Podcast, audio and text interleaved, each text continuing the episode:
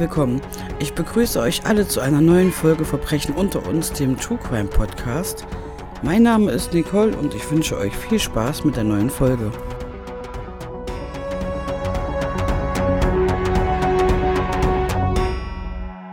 Hallo meine Lieben, ich wünsche euch einen wunderschönen guten Tag, Abend oder Nacht, je nachdem wann ihr die Folge hört. Ich hoffe, es geht euch gut und ihr habt eine schöne Woche bisher gehabt. Und vergesst auf jeden Fall nicht ordentlich zu trinken. Es ist ja wieder sehr warm die letzten Tage. Also ich habe euch heute einen sehr skurrilen Fall mitgebracht. Also dieser Fall ist wirklich sehr seltsam. Ich habe dieses Mal auch keine Fotos für Instagram, weil es dazu einfach keine Fotos gibt. Also es wurden nie Fotos veröffentlicht. Die Namen, ähm, die ich euch nenne, sind auch nicht die echten Namen der betroffenen Person. Die Namen wurden nach dem Gerichtsurteil geändert, da alle beteiligten Personen minderjährig waren und, und sie sollen anonym bleiben, um ihre Identität zu schützen. Also von so einem Fall habe ich in der Art und Weise auf jeden Fall auch noch nie gehört. Es geht heute um zwei wichtige Hauptpersonen. Die erste Hauptperson, um die es heute geht, heißt Mark. Mark ist 16 Jahre alt und war noch nie in seinem Leben vorbestraft oder in Schwierigkeiten verwickelt. Er war gerade auf dem College und arbeitet nebenbei in einem Restaurant. Er war ein guter Schüler und auch zu Hause mit seiner Familie war alles gut und er lebte ein ganz normales Leben. Die zweite sehr wichtige Person ist John. John ist 14 Jahre alt. Er ist ein intelligenter Junge, der später einmal zur Universität gehen will. Seine Mutter hat ihm 2002 einen Computer gekauft, damit er seine Schularbeiten besser erledigen kann. John hatte allerdings auch oft Schwierigkeiten mit seiner Mutter und seinem richtigen Vater kennt er nicht. Seine Mutter hat aber auch sehr oft verschiedene Männer bei sich zu Hause gehabt, wo die Beziehungen wohl alle nie so lange gehalten haben. Die beiden sind auf jeden Fall in Manchester in England aufgewachsen und leben auch dort. Am Sonntag, den 29. Juni 2003, kurz vor 20 Uhr, wurde die Polizei zu einer Messerstecherei gerufen. Als die Polizisten am Ort des Geschehens eingetroffen sind, sehen sie John auf dem Boden liegen in einer Blutlache und Mark stand daneben. Mark war es auch gewesen, der die Polizei gerufen hatte. Mark stand komplett unter Schock wegen dem, was passiert ist. Mark erzählt der Polizei jetzt, dass ein vermummter Mann seinen Freund John abgestochen hat und danach einfach weggerannt ist. John hat zwei große Stichwunden, eine in der Brust und eine im Bauch und die Tatwaffe liegt noch genau neben ihm auf dem Boden. Die Polizei sucht weitere Zeugen und wertet Überwachungskameras aus, um den Täter schneller zu identifizieren. Nebenbei kümmern sich Sanitäter natürlich um John. John hatte allerdings sehr großes Glück. Die Sanitäter haben es geschafft, ihn zweimal wiederzubeleben und haben ihn danach direkt ins Krankenhaus gebracht, wo er erstmal gesund werden soll. John bestätigt die Aussage von Mark und sagt, dass er von jemandem überfallen wurde. Ein paar Tage später sollte Mark zur Polizei kommen. Die Beamten haben die Videobänder der Kameras überprüft und sind auch zu einem Ergebnis gekommen. Vor dem Eingang der Gasse, in der Mark mit John verschwunden ist, gab es nämlich auch eine Kamera und diese zeigte ganz deutlich, dass niemand mit den beiden zu dem Zeitpunkt in dieser Gasse war. Die beiden waren dort allein gewesen. Die Beamten zeigen Mark die Aufnahme und fragen ihn nun, was wirklich passiert ist und Mark hat keine andere Wahl und gab zu, dass er seinen Freund John niedergestochen hat. Die Beamten finden das Geständnis jetzt zwar sehr schockierend, aber als sie erfahren, warum Mark das gemacht hat, fragen sie sich, ob sie im falschen Film sind oder ob sie das Ganze jetzt wirklich von Mark hören. Jetzt wird es zum ersten Mal sehr skurril. Mark behauptet, er hat mit einer britischen Spionin über einen Internet-Chatroom geredet. Sie heißt Janet Dobnison und hat ihn darum gebeten, eine Mission zu erfüllen. Als Belohnung wird er Mitglied des britischen Geheimdienstes, bekommt 80 Millionen Pfund Er darf Tony Blair, den damaligen Premierminister, und die Queen treffen und er bekommt sexuelle Gefälligkeiten von Janet. Diese Janet ist übrigens 44 Jahre alt und verheiratet, aber sie führt als Spionin natürlich auch ein Doppelleben. Mark hat auch den Codenamen 47695 und einen Exit-Code 6969 bekommen, den er dann benutzen soll, falls die Mission fehlschlägt. Die Polizisten konnten absolut nicht glauben, was ihnen da erzählt wird, aber Mark besteht darauf, dass es sich genauso zugetragen hat. Und die Polizei macht jetzt das, was sie eigentlich als einzigstes machen können. Sie beschlagnahmen Marks Computer und sie beschlagnahmen auch Johns Computer. Und sie finden über 58.000 Textzeilen, die Mark mit verschiedenen Leuten geschrieben hat.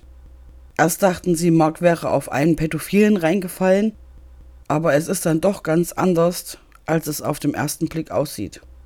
In den letzten sechs Monaten hat Mark mit vielen Leuten in diesem Chatroom geschrieben. Die Website war speziell für Teenager aus Manchester.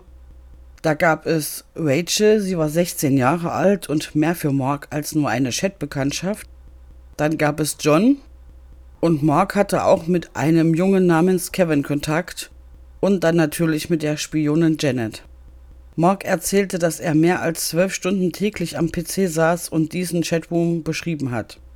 Die Gespräche, die Mark online führt, waren ganz normale Gespräche über Filme, Sport, Kleidung und natürlich auch über Sex und Selbstbefriedigung. Also ganz normale Gespräche, die man in dem Alter halt führt. Aber ich fange erstmal von vorne an. Im Februar 2003, also vier Monate vor dieser Messerattacke, findet Mark diesen Chatroom im Internet durch Zufall. Er hat sich dann dort angemeldet und er ist direkt so fasziniert davon und verbringt sehr viel Zeit in diesem Chatroom. Auch John ist dort aktiv, aber die beiden kennen sich zu dem Zeitpunkt noch gar nicht. Mark lernt allerdings ein Mädchen kennen. Sie heißt Rachel, wie ich eben schon sagte, und Rachel ist auch 16 Jahre alt wie Mark. Außerdem kommt sie auch aus Manchester und arbeitet nebenbei in einem Fitnesscenter. Die beiden schreiben jetzt nicht nur im öffentlichen Chatroom, sondern auch im private Nachrichten sehr viel miteinander und irgendwann stellt Rachel ihm dann John vor. Sie sagt, sie würden sehr gut zueinander passen und sich sehr gut verstehen, weil sie sich ähnlich sind. Mark findet es okay und so lernt er jetzt John kennen. Die beiden verstehen sich auch auf Anhieb sehr gut und haben direkt so, ja, einen guten Draht zueinander. Alle drei verbringen jetzt sehr viel Zeit im Chatroom und John hat auch keine Probleme damit, dass Mark und Rachel jetzt offiziell ein Paar sind. Das Einzige, was Mark und John etwas stört, ist, dass Rachel keine Webcam hat. Also Mark und John haben eine und die haben auch relativ oft eine Webcam benutzt, damit sie sich eben auch sehen konnten. Rachel hatte allerdings keine. Sie wollte sich auch keine kaufen, weil sie dafür kein Geld hatte. Und davon abgesehen war es ihr auch ein wenig unangenehm gewesen, vor den zwei Jungs mit Kamera zu sitzen. Sie sagt also nein, aber schlägt Mark dann vor, dass sie sich doch auch im realen Leben treffen können, weil sie ja ebenfalls wie Mark und John auch in Manchester wohnt und das wäre doch ideal, sich einfach persönlich zu treffen. Mark freut sich natürlich und sagt zu, aber im letzten Moment hat er etwas Angst und dann kommt es doch nicht zu diesem Treffen. Er fragt Rachel dann aber, ob sie vielleicht zu ihm kommen möchte. Und das läuft im Endeffekt genauso ab, nur dass Rachel jetzt Angst bekommen hat und nicht zu ihm kommt. Die beiden haben jetzt also erst einmal akzeptiert, dass sie sich erstmal nur über den Chatroom kennen und wollen sich auf jeden Fall noch ein bisschen Zeit lassen. Ein paar Wochen später kommt eine neue Person in den Chatroom und freundet sich relativ schnell mit den dreien an. Diese Person ist Kevin Kevin schreibt nur mit rosa Schrift in diesem Chatroom und er erzählt, dass er einen Fußfetisch hat und dass er ein Stalker ist. Die drei nehmen das aber absolut nicht ernst. Sie denken eher, dass Kevin einfach nur jemand ist, der ein bisschen Aufmerksamkeit braucht. Sie nehmen das einfach gar nicht so ernst. Ein paar Tage später allerdings bekommt Mark dann auf einmal eine private Nachricht von Kevin und Kevin schreibt, dass er weiß, dass Mark Rachels Freundin ist und dass er ihm sagen muss, dass er Rachel die ganze Zeit stalkt. Mark findet das Ganze schon sehr komisch, erzählt auch Rachel davon, aber Rachel nimmt das Ganze überhaupt nicht ernst und beruhigt Mark Sie sagt, dass er nur redet und dass er sich nur wichtig tun möchte, dass Mark das nicht ernst nehmen soll. Am nächsten Tag kommt Rachel allerdings nicht wie sonst auch zur gewohnten Uhrzeit in den Chatroom. Mark macht sich direkt Sorgen um sie und schreibt John auch an, ob er irgendetwas von ihr gehört hat. Aber John sagt nein. Mark fragt dann auch im öffentlichen Chatroom nach, ob irgendjemand dort etwas von Rachel gehört hat. Das ist sehr ungewöhnlich, weil sie eigentlich fast den ganzen Tag dort in diesem Chatroom war. Und Mark schaut sich jetzt auch in seinen privaten Nachrichten um und findet dort eine Nachricht von Kevin. Und als er diese liest, fällt Mark fast aus allen Wolken. Darin steht, dass Kevin Rachel entführt hat und er sie an einem unbekannten Ort festhält. Er will sie aber freilassen, wenn Mark ihm seine Füße zeigt. Ich habe euch ja vorhin schon erzählt, dass Kevin einen Fußfetisch hat Mark lässt sich allerdings darauf ein und beschließt, diesem Kevin zu vertrauen und meldet das Ganze nicht der Polizei. Noch am selben Tag kommt Rachel dann auch wieder online. Sie bedankt sich sehr, sehr, sehr euphorisch bei Mark, dass er das gemacht hat und entschuldigt sich ganz oft bei ihm, dass er sowas machen musste. Aber Rachel will sich nun auch persönlich bei Mark bedanken und die beiden verabreden sich für den nächsten Tag. Sie wollen sich in der Stadt treffen, in der Öffentlichkeit damit sich beide keine Sorgen machen müssen. Und ja, Mark steht am nächsten Tag zur gewünschten Uhrzeit am gewünschten Treffpunkt, aber Rachel kommt einfach nicht. Mark ist etwas wütend und enttäuscht, macht sich aber auch gleichzeitig Sorgen und hofft, dass bei Rachel alles in Ordnung ist und dass ihr nichts passiert ist. Er geht dann also wieder online in den Chatroom, um rauszufinden, ob Rachel nun wieder kalte Füße bekommen hat oder ob irgendetwas los ist aber Mark wird ab diesem Zeitpunkt nichts mehr von Rachel hören. Aber auch alle anderen User im Chat machen sich die nächsten Tage Gedanken darüber. Mark bekommt mit, wie sie sich im öffentlichen Chat über Rachel unterhalten. Und dort geht auch das Gerücht rum, dass Rachel von irgendeinem anderen User aus dem Chatroom entführt wurde und dass er sie getötet hat. Und auch Kevin ist seit dem Tag, an dem Rachel sich das letzte Mal gemeldet hat, nicht mehr online gewesen. Das ist mittlerweile auch vielen anderen Usern aufgefallen und sie schreiben, dass sie auch in der Schule davon gehört haben. Mark macht sich jetzt immer mehr Sorgen und überlegt, ob er nicht doch zur Polizei gehen sollte. Aber er denkt sich auch, dass es eh zu spät ist nun und dass er den Vorfall, ja, vergessen sollte. Also er verdrängt es einfach. Er versucht nicht mehr dran zu denken und ganz nach dem Motto aus den Augen, aus dem Sinn ist Rachel dann halt einfach nicht da.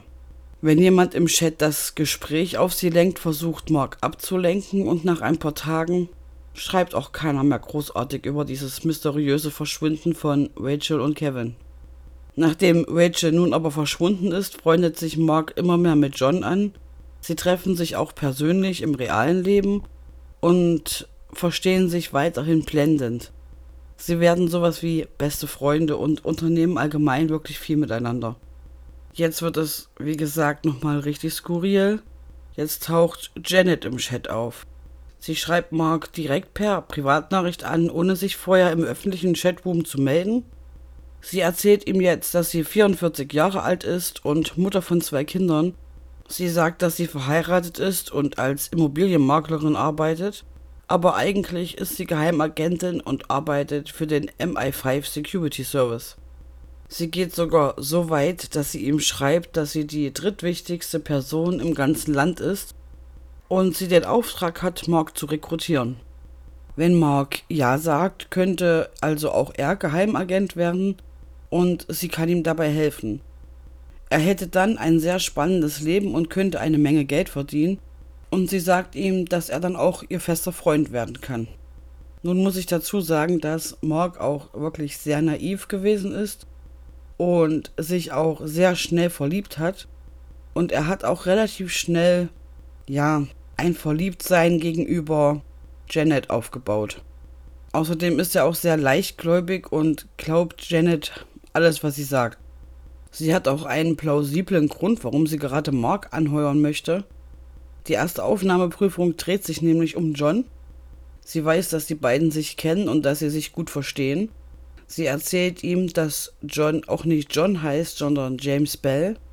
Sie will Mark auch mehr darüber erzählen, aber erst nach seiner zweiten Prüfung. Er nimmt das Angebot also an und will auch die Aufnahmeprüfung bestehen. Die erste Prüfung besteht darin, dass Mark am nächsten Tag mit John zu einem Zahnarzttermin gehen soll. Er soll auf ihn aufpassen und schauen, dass ihm nichts passiert.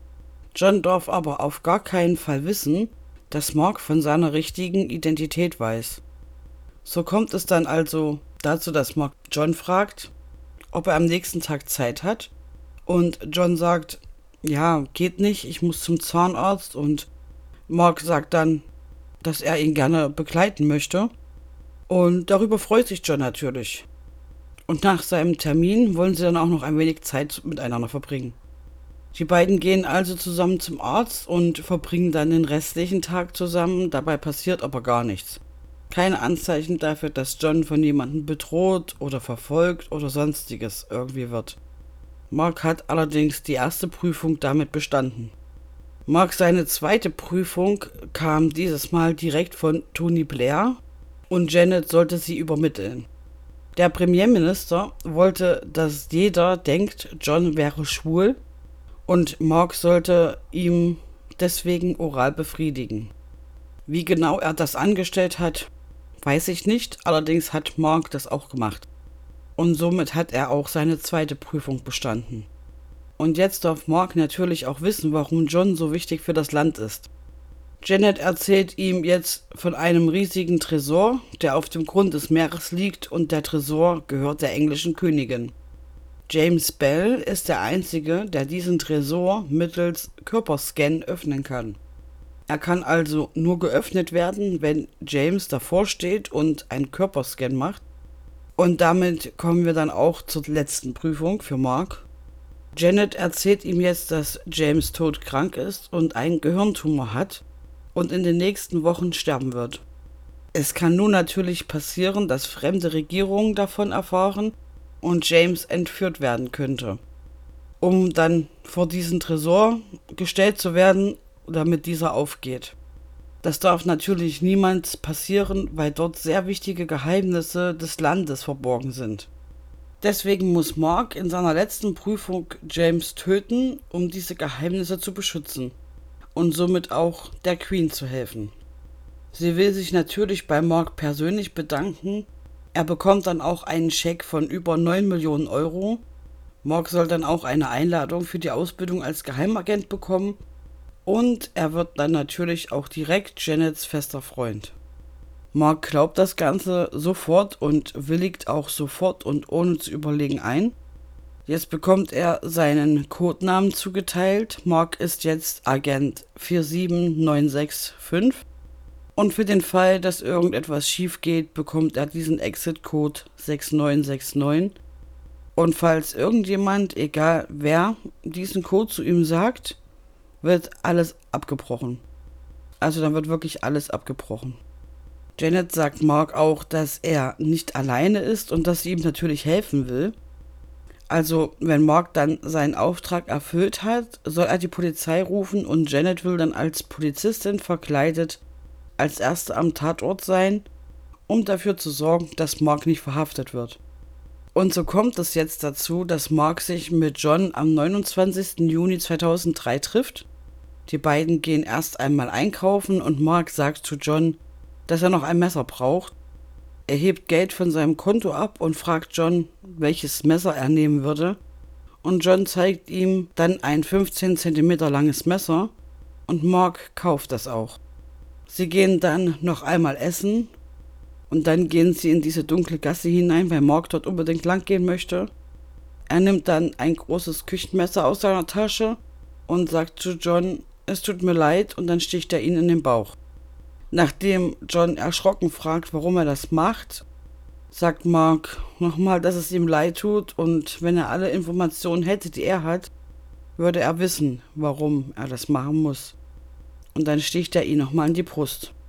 John fällt natürlich zu Boden und bleibt dann auf dem Boden liegen. Und jetzt wartet Mark noch ungefähr 20 Minuten, um sicher zu sein, dass John auch wirklich tot ist, und ruft danach erst die Polizei. Dass er 20 Minuten warten soll, hat ihm Janet natürlich vorher auch gesagt. Als die Polizei nun am Ort des Geschehens eintrifft und Mark alles erzählt hat, was ich euch am Anfang schon sagte, fragt Mark dann die Polizei, wo Janet ist. Er sieht nämlich keine einzige weibliche Polizistin vor Ort und die Polizisten sehen ihn auch sehr komisch an und sagen, dass sie keine Janet kennen. Auch nachdem John sich dann etwas erholt hat und aussagt, dass sein Freund Mark ihn abgestochen hat und nicht irgendein Unbekannter, wartet Mark immer noch darauf, dass Janet auftaucht und die ganze Sache sich aufklärt. Mark fragt immer wieder nach, wann Janet endlich kommt und er versteht absolut nicht, dass niemand bei der Polizei irgendeine Janet kennt. Aber falls ihr denkt, dass das bis jetzt schon sehr skurril war und sehr komisch, dann kommt es jetzt noch besser. Jetzt passiert nämlich das, womit absolut niemand der Beteiligten gerechnet hat. Die Polizei bekommt jetzt durch die Chatverläufe natürlich raus, wer diese Janet ist. Janet existiert nämlich gar nicht im realen Leben.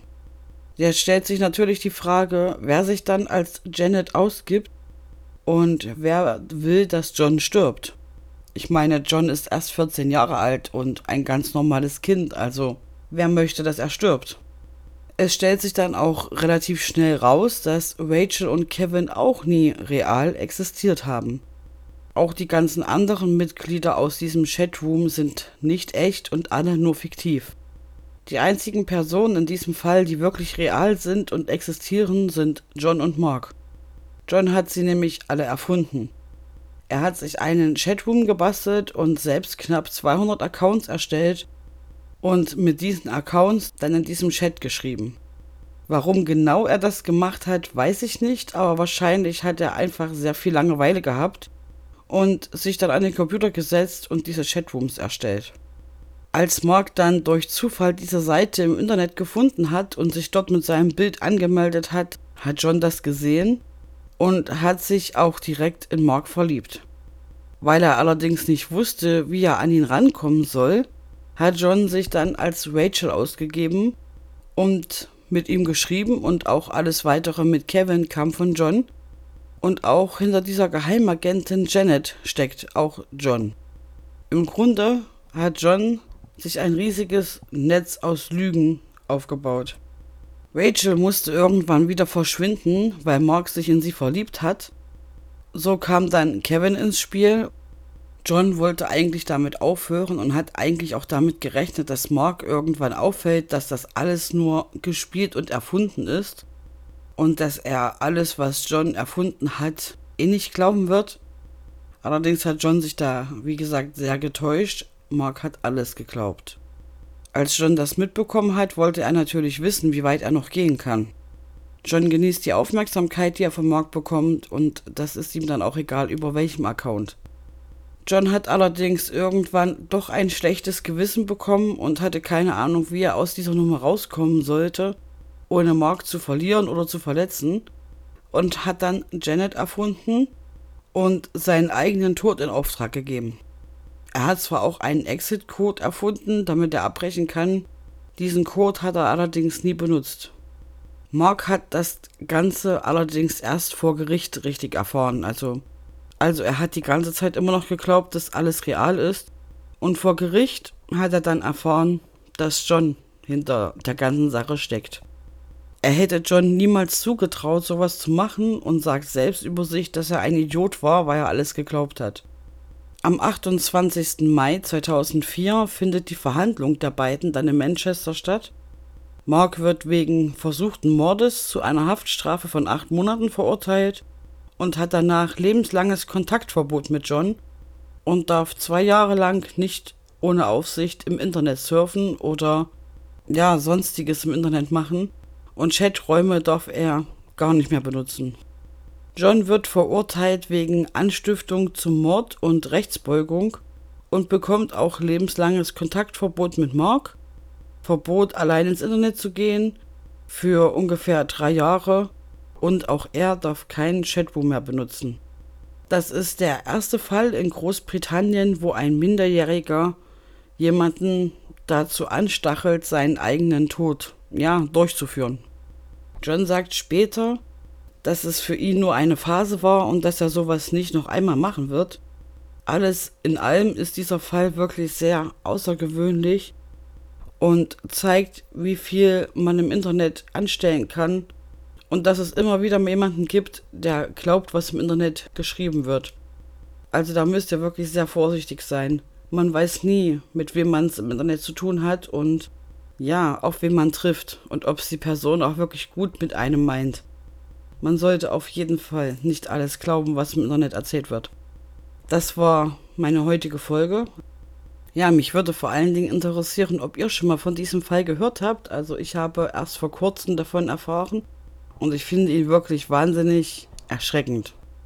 Also auch, dass ein 16-Jähriger sich so weit beeinflussen lässt und ja, diese ganze Sache vor allen Dingen mit der Geheimagentin glaubt, ist schon sehr, sehr krass, finde ich. Da würde mich auf jeden Fall eure Meinung interessieren. Könnt ihr mir gerne schreiben unter Verbrechen unter uns auf Instagram. Ihr könnt mir auch gerne eine Bewertung und ein Like auf eurer Podcast-Plattform dalassen. Das würde mich auch sehr freuen. Und natürlich könnt ihr auch gerne ein Like auf Instagram dalassen. Ich wünsche euch ansonsten noch eine wunderschöne Woche. Passt auf, dass ihr genug trinkt. Und wir hören uns dann nächste Woche Mittwoch wieder zu einer neuen Folge Verbrechen unter uns.